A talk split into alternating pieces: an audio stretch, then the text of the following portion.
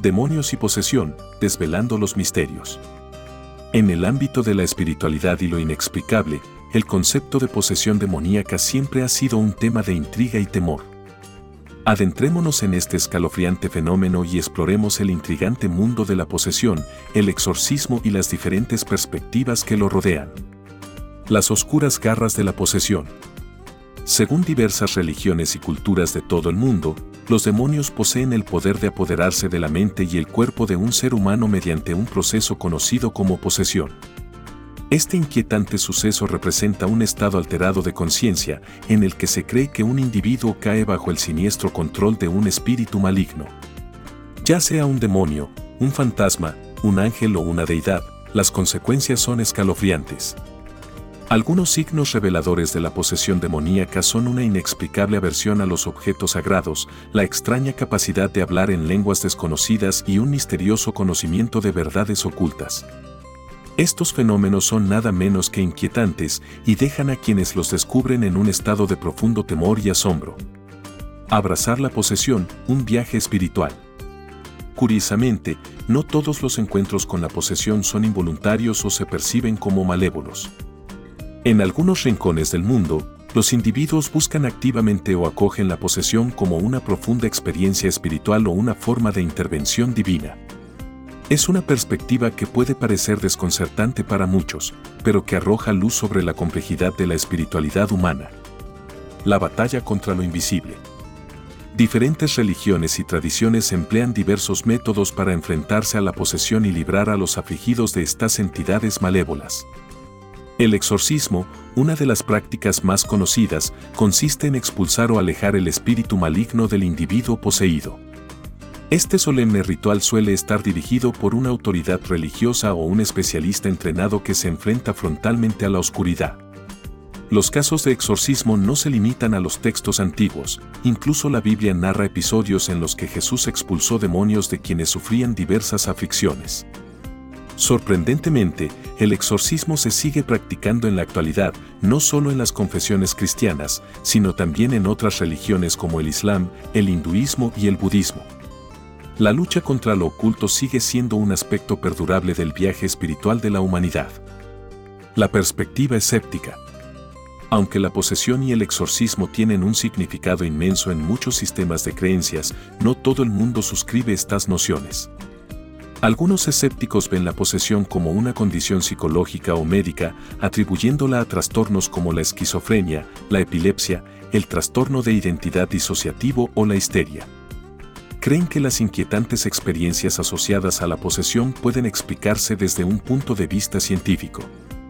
Otros interpretan la posesión como un fenómeno cultural o social, moldeado por las creencias y expectativas de las personas implicadas. Desde esta perspectiva, la posesión es un reflejo de las influencias sociales y las creencias colectivas más que un suceso sobrenatural. Demonios y posesión, un encuentro aterrador. Profundizando en el inquietante mundo de la posesión demoníaca, nos encontramos en medio de un escalofriante fenómeno que ha atormentado el imaginario colectivo de la humanidad durante siglos. Desvelar la oscuridad interior. Los demonios, entidades malévolas que se cree que nacen de las profundidades de la oscuridad, poseen el poder de infiltrarse en el núcleo mismo del alma humana. Este angustioso encuentro se desarrolla como un estado alterado de conciencia, en el que el individuo afectado se convierte en un recipiente para un espíritu maligno, ya sea un demonio, un fantasma, un ángel o un dios. Las consecuencias son espeluznantes. Señales inquietantes. Identificar los casos de posesión demoníaca puede ser una tarea desalentadora, ya que los individuos afectados a menudo muestran comportamientos extraños e inexplicables. Uno de los signos más inquietantes es la aversión irracional a los objetos sagrados. En presencia de símbolos o artefactos religiosos, los poseídos pueden retroceder aterrorizados o furiosos, como si la esencia misma de su ser repeliera lo divino. Otra característica escalofriante es la repentina capacidad de hablar lenguas desconocidas. Las palabras fluyen de los poseídos como una lengua antigua, una que nunca han encontrado en su vida despierta. Es un fenómeno que desafía toda explicación racional y deja a los testigos atónitos y aterrorizados. Además, los poseídos suelen mostrar un profundo conocimiento de verdades ocultas. Revelan secretos e información que deberían estar fuera de su alcance, provocando escalofríos a quienes son testigos de sus inquietantes revelaciones. La batalla entre la luz y la oscuridad. Ante tal terror, diferentes culturas y religiones han ideado diversos métodos para combatir la posesión. Entre ellos destaca la antigua práctica del exorcismo. Este solemne ritual implica la expulsión o eliminación de la entidad malévola del individuo afligido. Los exorcismos suelen ser realizados por autoridades religiosas o especialistas expertos en enfrentarse a la oscuridad que se ha apoderado de la persona. La propia Biblia relata historias de exorcismos, como la del propio Jesús expulsando demonios de las personas aquejadas de diversas aflicciones. Esta antigua práctica no se ha desvanecido en el olvido, sino que sigue persistiendo en los tiempos modernos, no solo dentro de las denominaciones cristianas, sino también entre los creyentes del Islam, el hinduismo, el budismo y más. La perspectiva de un escéptico. A pesar de la perdurable creencia en la posesión demoníaca, no todo el mundo suscribe esta visión del mundo.